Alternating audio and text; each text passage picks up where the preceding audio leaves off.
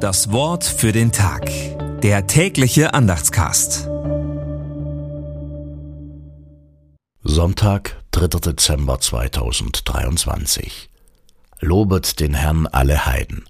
Preiset ihn alle Völker, denn seine Gnade und Wahrheit waltet über uns in Ewigkeit. Halleluja. Psalm 117. Gedanken dazu von Matthias Hestermann. Das ist schon der ganze Psalm, der kürzeste Psalm der Bibel. Er drückt die Hoffnung aus, dass alle Völker der Welt den Gott Israels verehren.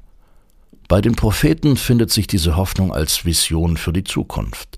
Dennoch haben Juden nie offensiv missioniert. Sie vertrauen einfach darauf, dass Gott selbst das bewirken wird. Das Christentum hat einen anderen Weg gewählt, weiß aber auch darum, dass Gott seine Welt nur selbst vollenden kann. An diese Hoffnung, die uns mit unseren jüdischen Schwestern und Brüdern verbindet, erinnern wir uns im Advent. Das Wort für den Tag. Der tägliche Andachtscast.